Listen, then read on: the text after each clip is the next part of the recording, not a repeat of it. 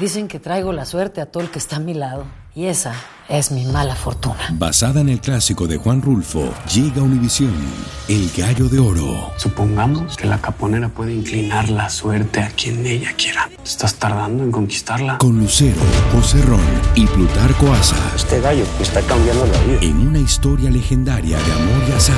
No trates de cambiarme, no lo vas a lograr. El Gallo de Oro, gran estreno miércoles 8 de mayo a las 9 por Univisión. Bienvenidos al podcast de Noticiero Univisión Edición Nocturna. Aquí escucharás todas las noticias que necesitas saber para estar informado de los hechos más importantes día con día. Viernes 14 de julio, así vamos a terminar la semana. La administración Biden condonará 39 mil millones de dólares en deudas por préstamos estudiantiles de más de 800 mil personas. Veremos cuáles son los casos específicos que califican para esta ayuda. Todo depende en el caso de cada uno. Puede ser 10 mil, puede ser 40 mil. Los inmigrantes son muy bienvenidos en una ciudad del centro del país. Un programa municipal les ofrece 15 mil dólares para mudarse y establecerse en esa comunidad. Un hispano lleva 17 años defendiendo su inocencia tras las rejas.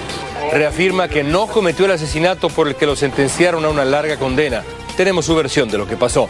Soy inocente por una muerte que no hice. Comienza la edición nocturna. Este es Noticiero Univisión Edición Nocturna con León Krause y Mike Interiano. Amigos, ¿cómo están? Muy buenas noches. Empezamos con una buena noticia para muchas personas a las que les pesa el préstamo estudiantil que todavía deben. La administración Biden anunció que pagará 39 mil millones de dólares de esos préstamos para enmendar errores administrativos sobre esos pagos, pero no va a ser para todos. Claudia Oceda nos dice quiénes se van a beneficiar. Es un mensaje que muchos consumidores quisieran recibir. 800 mil personas hoy recibirán correos electrónicos indicando que les perdonaron su deuda estudiantil. Son las personas que ya pagaron 20 años eh, en los préstamos. El perdón de 39 mil millones de dólares beneficiaría a personas afectadas por errores administrativos, con discapacidades permanentes y a quienes engañaron sus universidades se aplicará a quienes llevan 20 y 25 años pagando su deuda. Estoy esperando que me manden una carta. Esta dominicana pide un milagro, debe 80 mil dólares y no sabe cómo le hará para retomar sus pagos de deuda en agosto. Si tengo que apretar el cinturón para dejar de hacer ciertas cosas, lo hago.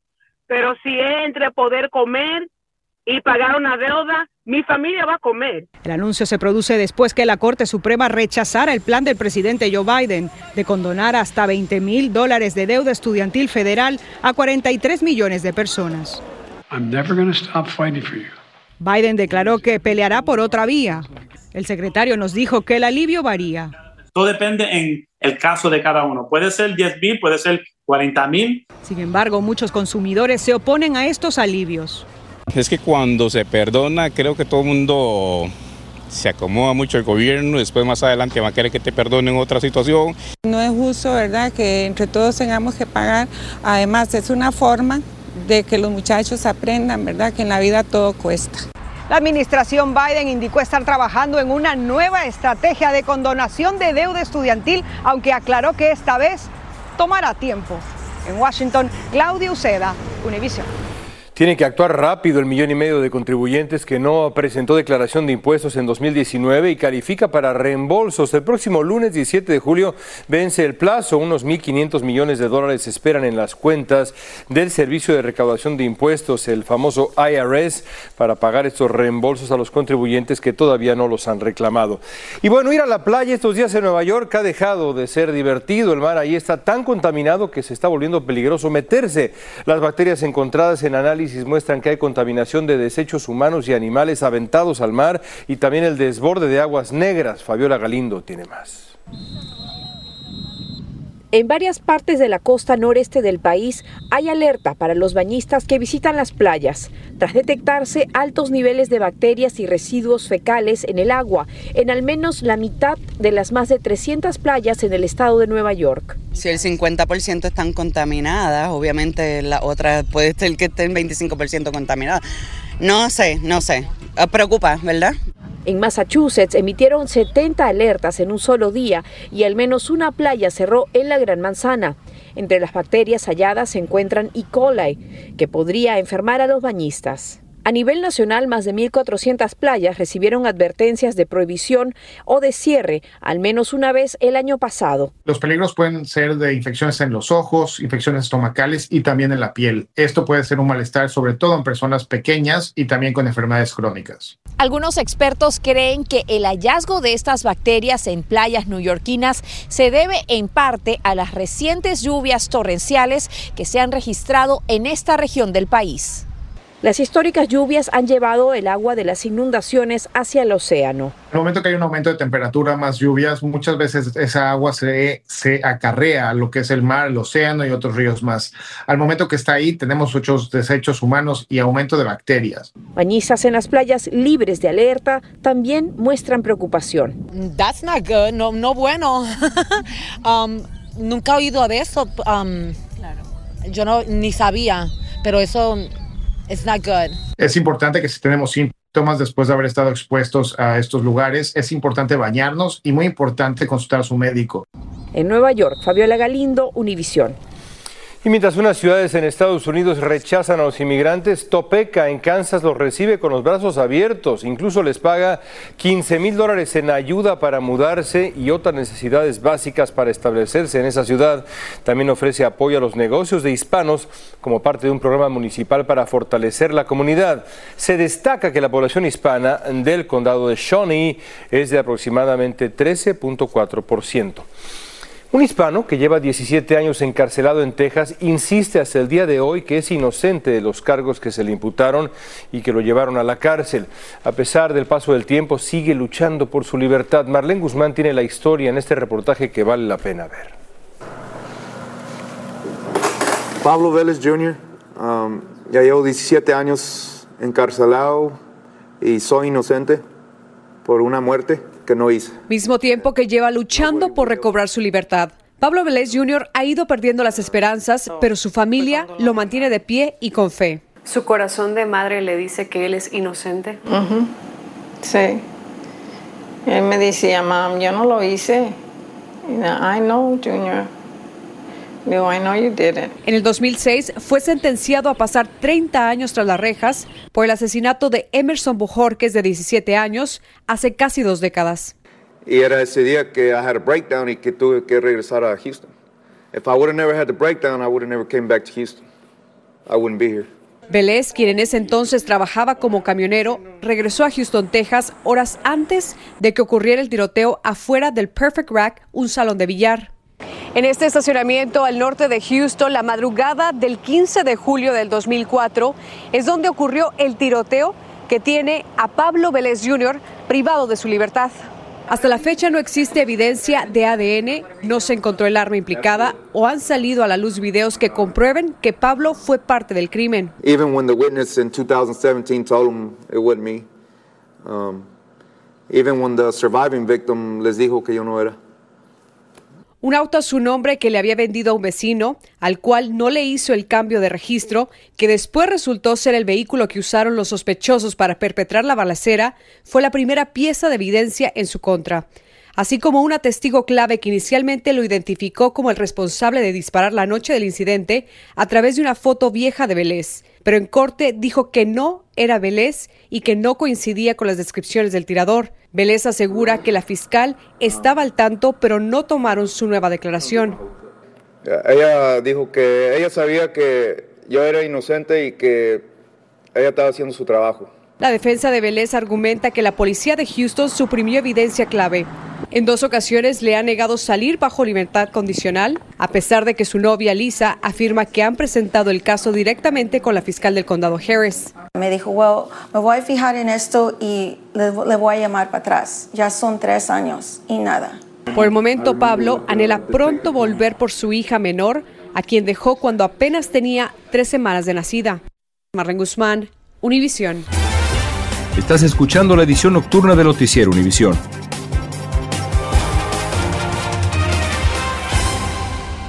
Dicen que traigo la suerte a todo el que está a mi lado.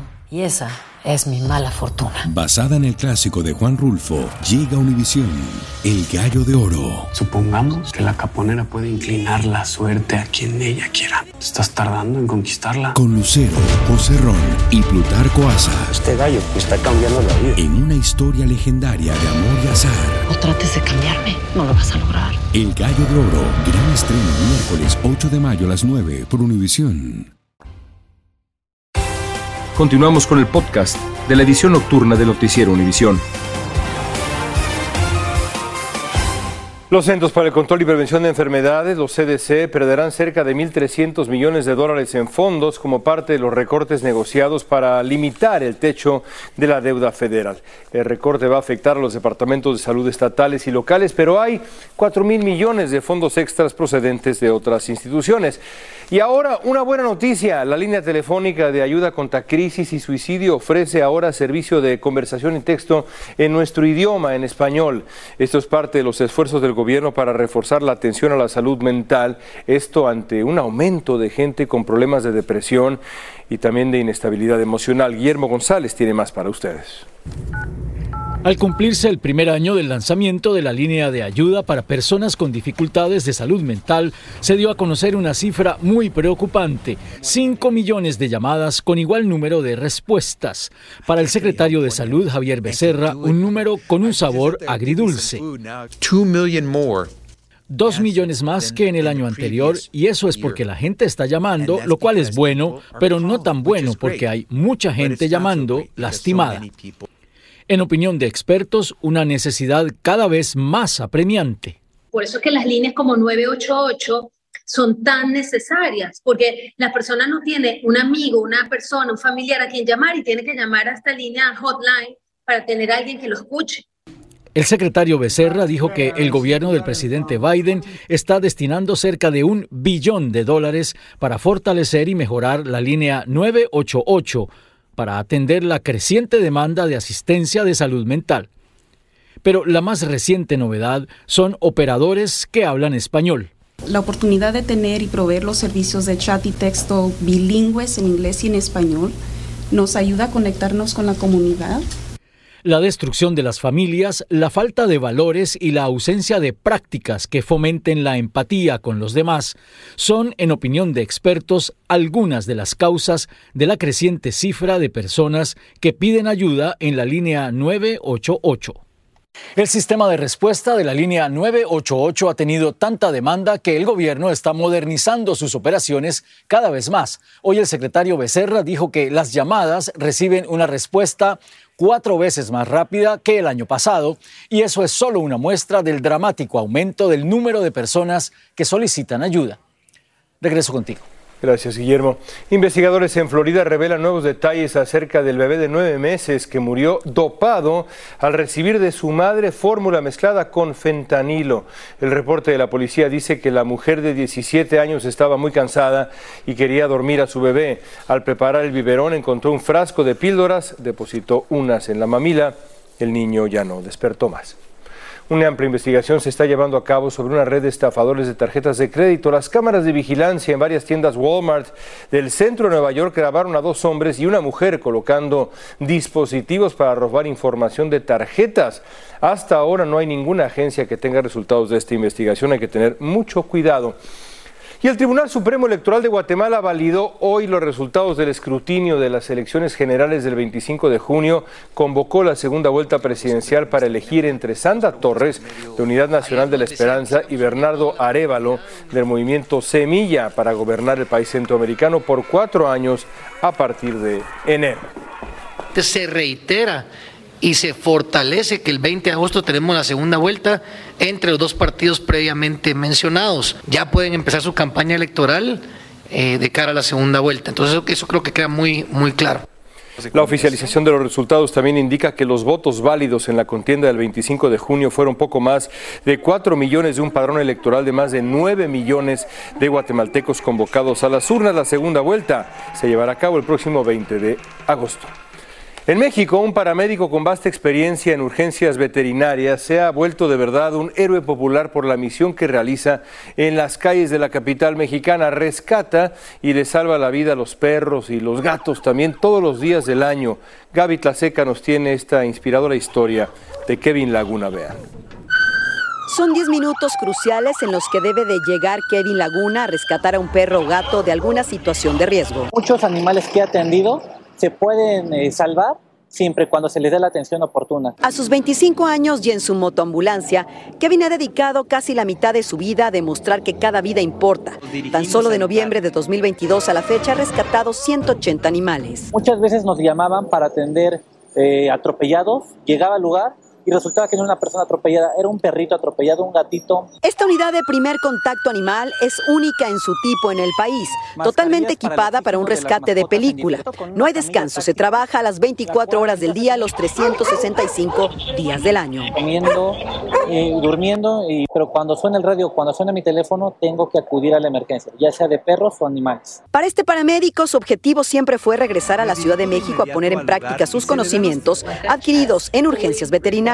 Fui a Estados Unidos en el 2020, todavía hice mi carrera de bombero allá, de paramédico, eh, así como un curso en RCP para perros y gatos, lo que me motivó a tomar el curso de la carrera de urgencias veterinarias. Todas las vidas cuentan. Yo personalmente atiendo a los perros y gatos como atenderías a un miembro de tu familia. Sienten también, también sufren y merecen ser tratados con dignidad y con respeto. Los retos que enfrenta este paramédico son diversos, las emergencias son muchas. Unas son perros y gatos lesionados en vía pública y otras son por maltrato animal.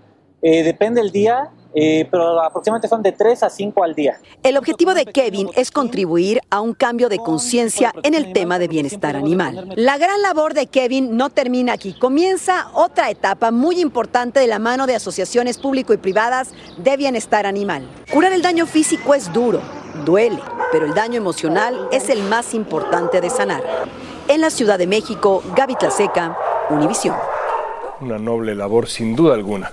Bueno, el premio gordo del Powerball llegó a 875 millones de dólares y podrían ser suyos si se anima a comprar su boleto para jugar mañana sábado. Si no quiere manejar hasta la tienda, puede comprar el boleto en línea usando la página jackpot.com. Solo tiene que registrarse, recibirá un boleto gratis en su primera compra. Mucha suerte, nos avisa si gana, por favor. Continuamos con el podcast de la edición nocturna de Noticiero Univisión. El representante del sobrino de Ricky Martin solicitó el acceso a documentos sobre la salud mental del cantante. La petición se hizo en respuesta a la solicitud de los expedientes del sobrino Yadiel Sánchez en el hospital y otras entidades. Ricky Martin se presentará el 26 y 27 de octubre en la oficina del abogado de su sobrino para dar su testimonio. Y bueno, esto es impresionante. En Florida atraparon una serpiente pitón. Vean nada más eso, la más grande capturada hasta ahora en ese estado. La pitón birmana es una especie invasora que no tiene enemigos naturales ahí en el ecosistema del humedal de los Everglades, el mayor de Norteamérica. Un joven de 22 años, ese que ve usted ahí, Jake Wallery, residente de Naples, la capturó esta semana en la Reserva Nacional Big Cypress. Pocas cosas he visto más impresionantes. Bueno, pero ¿de qué tamaño era esa serpiente enorme que agarraron en Florida? Aquí algunos datos de la pitón birmana para que se la imaginen. Pesaba cerca de 125 libras, es decir, poco más de 56 kilos y tenía Atención, una longitud de 19 pies, casi 6 metros. Ven el tamaño de la pitón comparada con un camión tráiler. Prácticamente, pues sí, ahí está, del mismo tamaño hasta las ruedas delanteras. Es una cosa impresionante, un auténtico monstruo de los pantanos. Un tribunal británico declaró no culpable al exfutbolista del Manchester City, Benjamin Mendy, de un cargo de violación y otro intento de violación.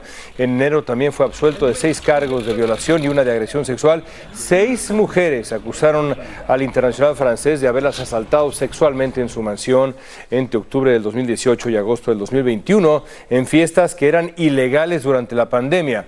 Eso arruinó su carrera futbolística. Continuamos con el podcast de la edición nocturna de Noticiero Univisión.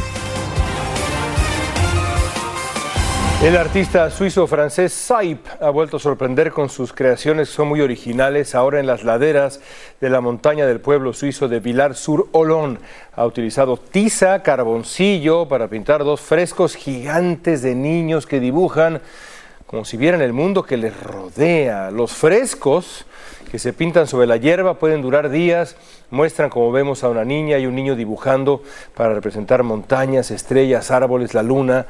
Son frescos de 3.000 metros cuadrados, pueden verse, pues como vemos ahí desde la cima de la montaña, y simbolizan, dice el artista, la necesidad de abrazar diferentes perspectivas. Una verdadera belleza. Amigos, gracias, descansen el fin de semana y no se pierdan la final de la Copa Oro por Univisión.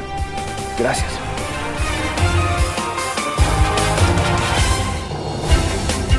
Gracias por escucharnos. Si te gustó este episodio, síguenos en Euforia, compártelo con otros, públicalo en redes sociales. Dicen que traigo la suerte a todo el que está a mi lado. Y esa es mi mala fortuna. Basada en el clásico de Juan Rulfo, llega Univisión, El Gallo de Oro. Supongamos que la caponera puede inclinar la suerte a quien ella quiera. ¿Estás tardando en conquistarla? Con Lucero, José Ron y Plutarco Asa. Este gallo está cambiando la vida. En una historia legendaria de amor y azar. No trates de cambiarme, no lo vas a lograr. El Gallo de Oro, gran estreno miércoles 8 de mayo a las 9 por Univisión.